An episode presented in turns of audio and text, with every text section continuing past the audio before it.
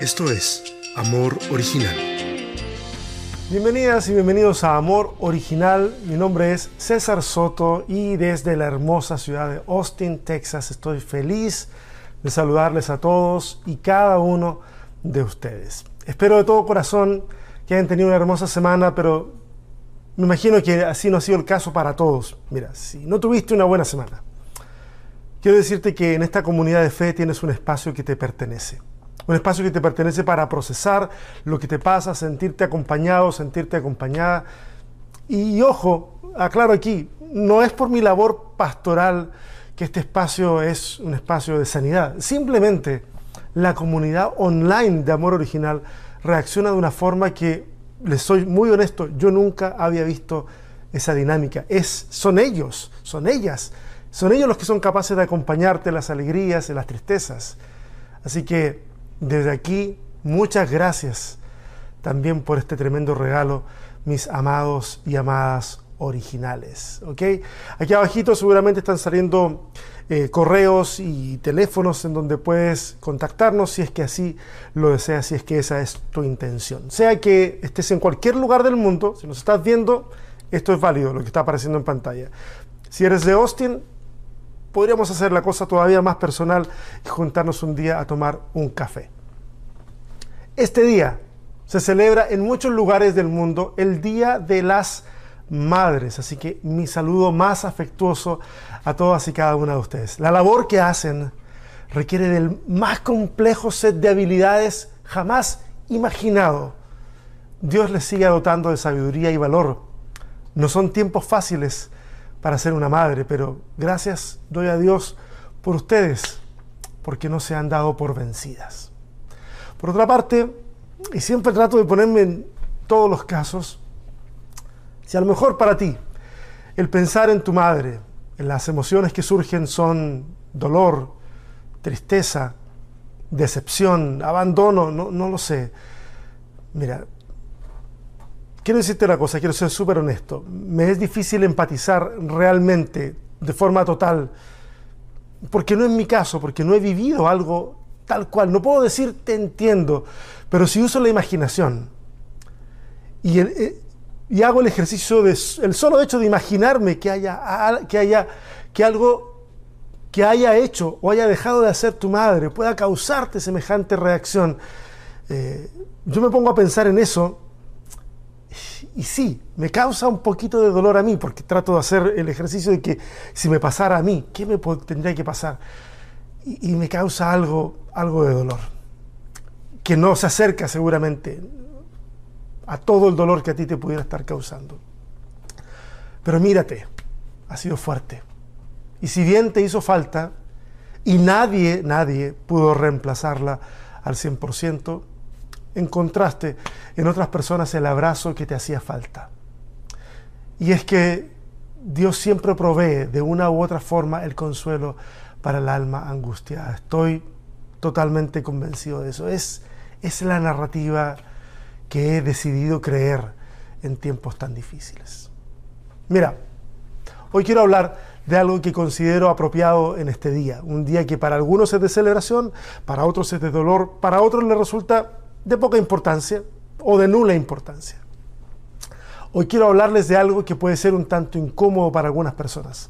Así que yo apelo a, su paciencia y a su buen corazón, ¿ok? Hoy quiero hablarles de el lado femenino de Dios. No será una entrega extensa, porque si tuviera que ser extensa, pues eh, este domingo no nos alcanzaría. Tampoco va a ser una serie, pero tal vez podemos conversarlo en otro momento. Así que pon atención a todas las cosas que quiero compartirte hoy, que no van a ser muchas, porque van a ser a lo mejor difíciles de digerir para algunas personas, así que prefiero irme con calma.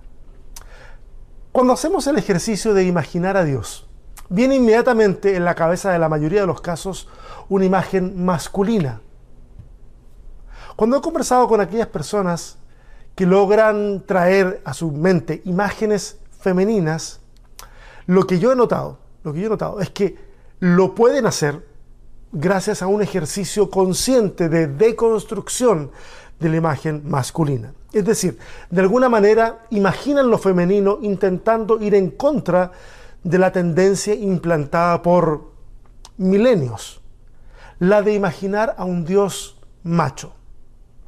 Me recuerdo, ahora que estoy hablando de eso, de una canción, los más viejos solamente a lo mejor se van a acordar, una canción de los prisioneros, eh, donde hablaba acerca de la mujer y en donde decía, porque Dios así lo quiso, porque Dios también es hombre. Teológicamente hay mucho que decir ahí y que argumentar, pero en el entendido popular, aunque quieran negarlo, en la mente del colectivo, Dios es hombre. Pero saben, no siempre fue así. En el cristianismo claramente siempre lo fue, pero en los pueblos de Oriente, incluso en nuestras culturas precolombinas, habían imágenes femeninas relacionadas con lo divino.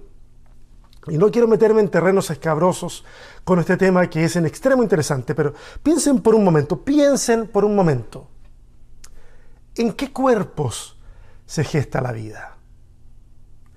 ¿Quiénes incluso son capaces de sacrificar su propia vida en el parto para que ese hijo nazca. Y en situaciones normales, ¿de quién recibe ese bebé sus primeros alimentos? Y no me refiero al alimento que viene mediado de una cuchara o mediado de un biberón, no, no, el alimento directamente del pecho materno. Todas estas son imágenes que en muchas culturas durante tiempos inmemoriales resonaron y llevaron a la conclusión que, o que alguno de los seres divinos debía ser hembra, no todo podía ser macho. Y por asociación, si de un cuerpo femenino brota la vida, entonces la tierra de la cual brotan los alimentos y de la cual se alimentan los animales ha de ser femenina. De ahí que en nuestra América Latina, especialmente en los pueblos andinos, se hable de la Pachamama o de la Madre Tierra. ¿Qué estoy intentando decir? ¿Estoy intentando decir acaso que, que Dios es ella y no Él? No, no es eso. Así que tranqui, no corran tan rápido por las piedras. Más bien lo que quiero apuntar es que debemos deshacernos de los prejuicios que conlleva imaginar a Dios exclusivamente como varón. Por otra parte, yo creo que Dios sobrepasa cualquier distinción de género que nos podamos imaginar. Como personas del siglo XXI podemos llegar a entender que Dios no es un macho de la especie humana y tampoco una hembra, pero si hemos sido creados a imagen y semejanza de Dios, bien pudiéramos decir que en Dios habita lo masculino, lo femenino y más.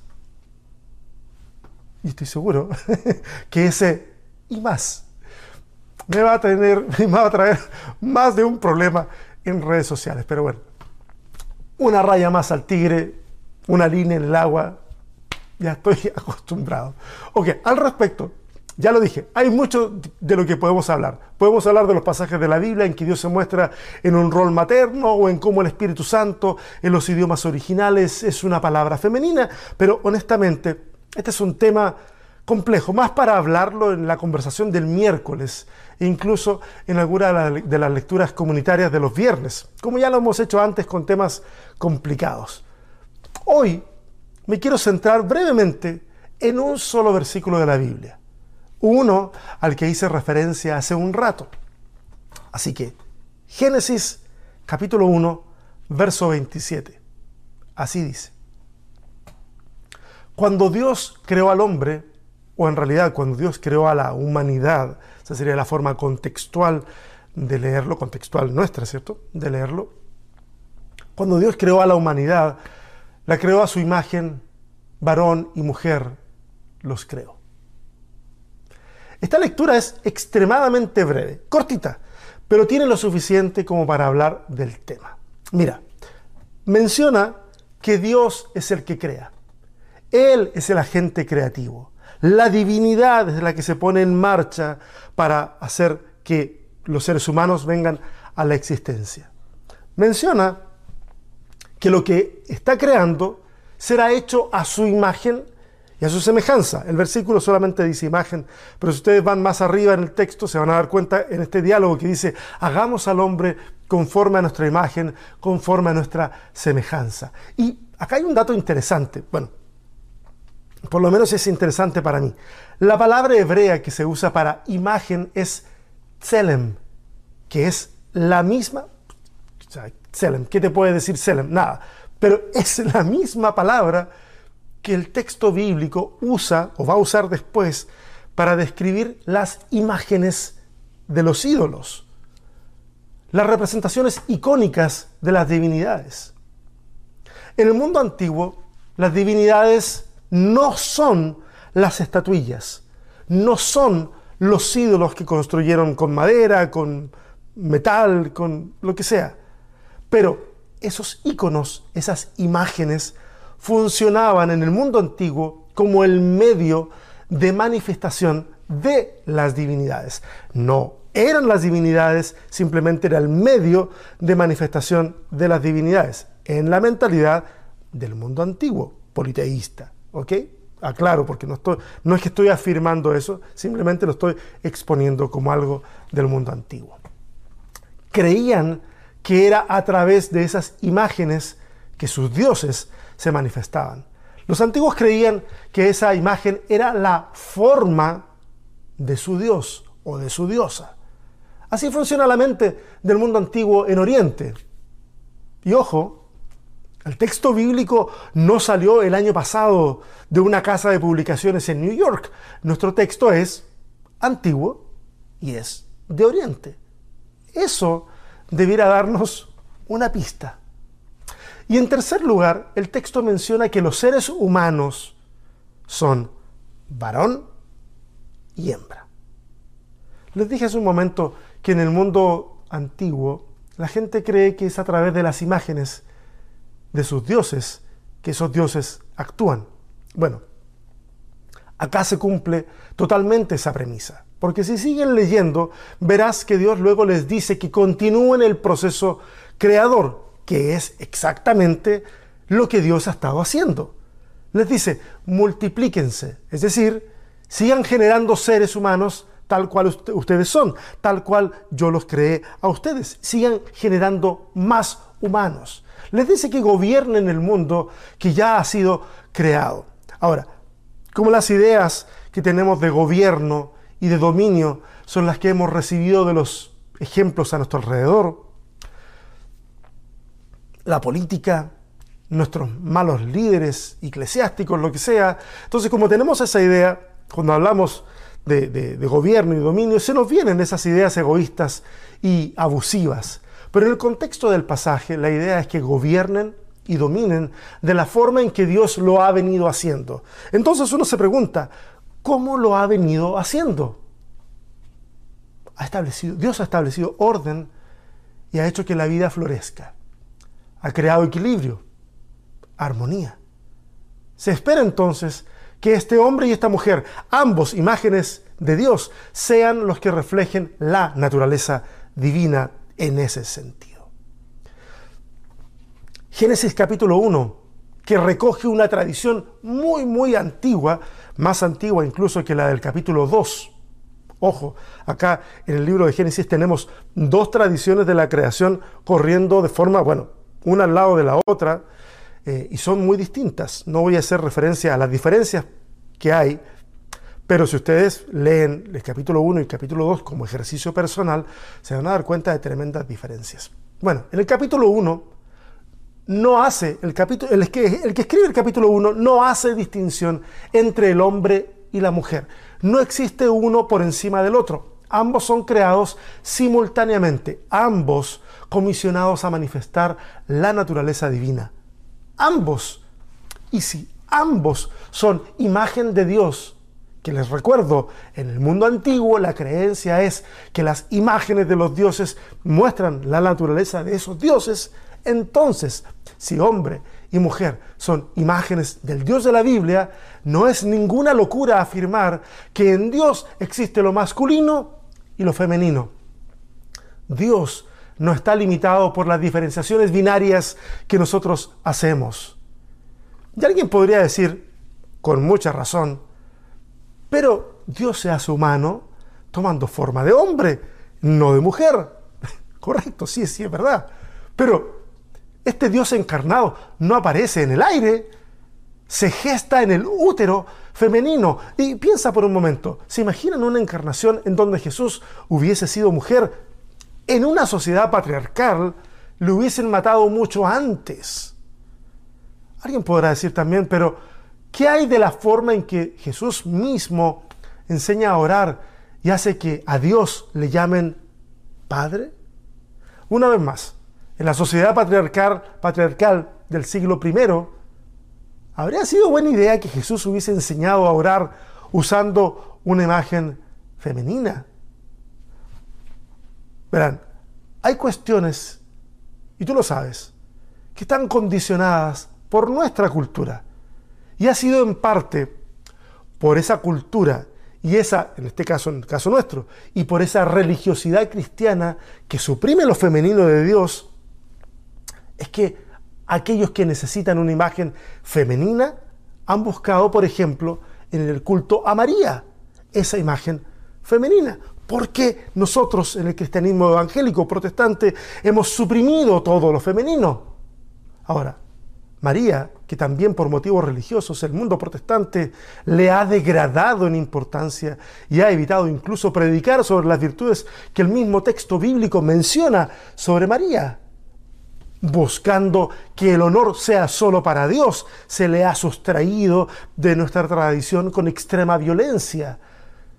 Y hablando acerca de eso, perdón por eso, perdón por eso. Ahí el mundo protestante, si bien no necesita volverse mariano, sí tenemos una tarea pendiente para reivindicar a mujeres como María y a otras tantas que en el texto bíblico nos dan tremendas lecciones y nos dan tremendas, eh, nos inspiran al seguimiento de Cristo.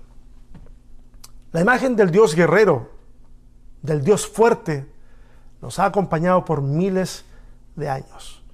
Los hombres nos hemos encargado de perpetuarla, y cuando digo los hombres me refiero a nosotros, los machos.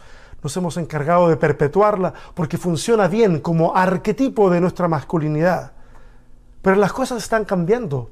Y en un mundo que tiembla y sufre, sufre por el flagelo de la guerra, no sé si lo que quiero, si lo que yo quiero es un Dios guerrero. Les voy a decir en el Dios que creo.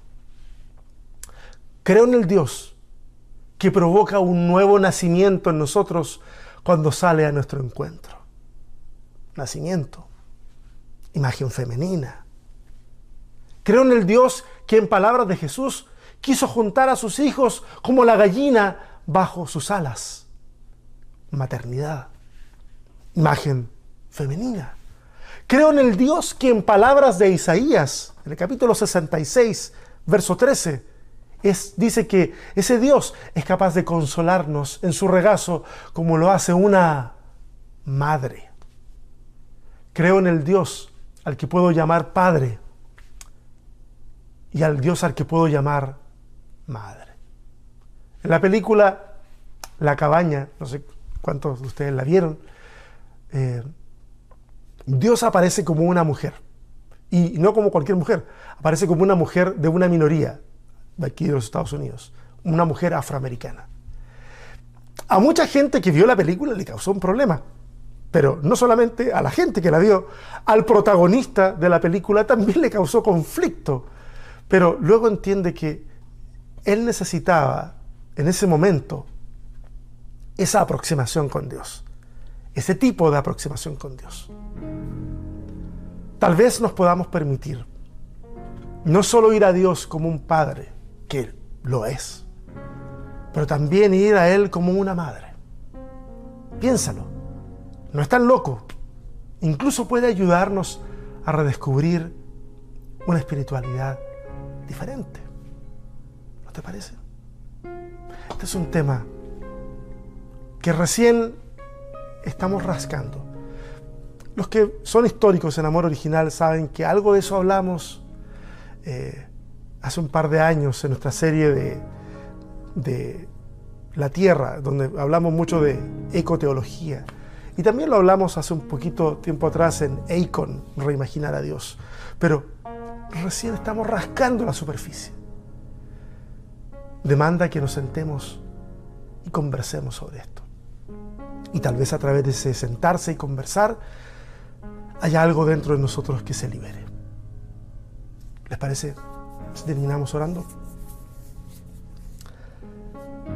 Padre de todos y Madre de todos, gracias porque estás con nosotros. Gracias por tu paciencia. Gracias porque no te importa en realidad cómo te llamemos mientras ese clamor venga del corazón. Un corazón humilde frente a ti. Gracias Señor. Gracias por ensanchar la mente y el corazón nuestros. Te pedimos con toda humildad que sigas abriéndolo y que nos sigas haciendo más sensibles a esta realidad femenina, a esta realidad diferente, con una sensibilidad distinta que está en ti, Señor, y que está en todos nosotros. Permítenos acercarnos y entender y asombrarnos. Y a través de ese asombro poder valorar al resto, la diversidad, valorar a los que están a nuestro lado, valorar, revalorar la imagen de madre que está tan vilipendiada de nuestra Latinoamérica. Dios, tal vez si te valoráramos más a ti como padre y madre, pudiéramos tener una sensibilidad distinta, una valorización diferente. No lo sé, lo estamos descubriendo recién. Ayúdanos a caminar en comunidad en este proceso de descubrirlo. Te lo pedimos en el nombre de Jesús. Amén. Y a ustedes muchas gracias por estar un domingo más en Amor Original, por tomarse el tiempo de escuchar lo que tenemos que, compartir. Si alguno de ustedes anda caminando por la vida y no tiene un lugar donde refugiarse, recuerda, puedes contar con nosotros. No, no te vamos a cobrar ningún tipo de afiliación ni nada y te puedes quedar todo el tiempo que necesites quedarte. Simplemente queremos ser una alternativa más en este proceso en el cual muchos caminan en soledad, cuando bien pudieran hacerlo en comunidad. Te mando un fuerte abrazo. Espero de todo corazón que tengas una linda semana. Si estás pasando por problemas, por dificultades, por favor, pide ayuda. Siempre alguien va a razonar con lo que a ti te está ocurriendo. Nos estamos viendo. Bye.